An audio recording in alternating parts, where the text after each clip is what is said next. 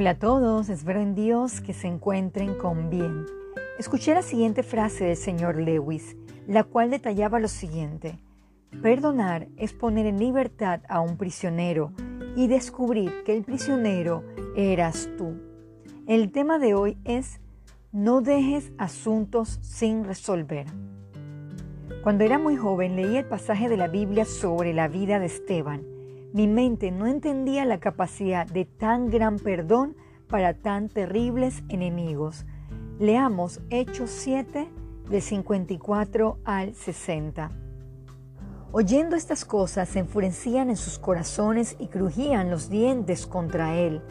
Pero Esteban, lleno del Espíritu Santo, puesto los ojos en el cielo, vio la gloria de Dios y a Jesús que estaba a la diestra de Dios, y dijo, He aquí, veo los cielos abiertos y al Hijo del Hombre que está a la diestra de Dios. Entonces ellos, dando grandes voces, se taparon los oídos y arremetieron a una contra él y echándole fuera de la ciudad, le apedrearon. Y los testigos pusieron sus ropas a los pies de un joven que se llamaba Saulo, y apedreaban a Esteban mientras él invocaba y decía, Señor Jesús, recibe mi espíritu.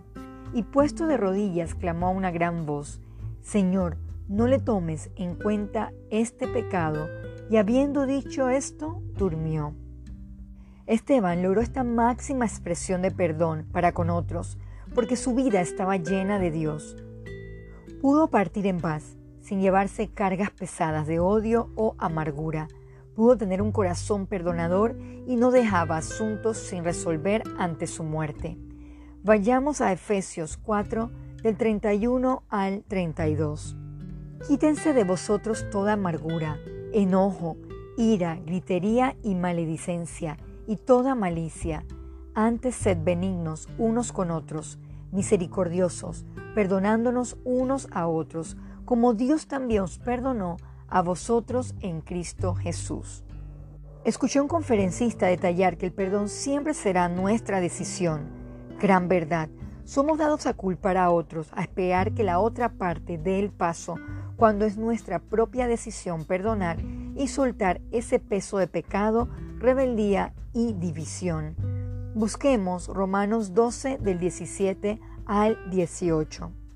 No paguéis a nadie mal por mal, procurad lo bueno delante de todos los hombres. Si es posible en cuanto dependa de vosotros, estad en paz con todos los hombres. Ahora bien, ¿vivimos en paz o somos vencidos de lo malo? ¿Estamos perdonando constantemente para vivir verdaderamente en tranquilidad? La decisión es tuya. Doblega tu orgullo, busca esa reconciliación. Para concluir, acompáñeme a Marcos 11 del 25 al 26. Y cuando estéis orando, perdonad si tenéis algo en contra de alguno, para que también vuestro Padre que está en los cielos os perdone a vosotros vuestras ofensas. Porque si vosotros no perdonáis, tampoco vuestro Padre que está en los cielos os perdonará vuestras ofensas. De la forma que Jesús nos perdona, perdonemos a otros. No dejemos asuntos sin resolver.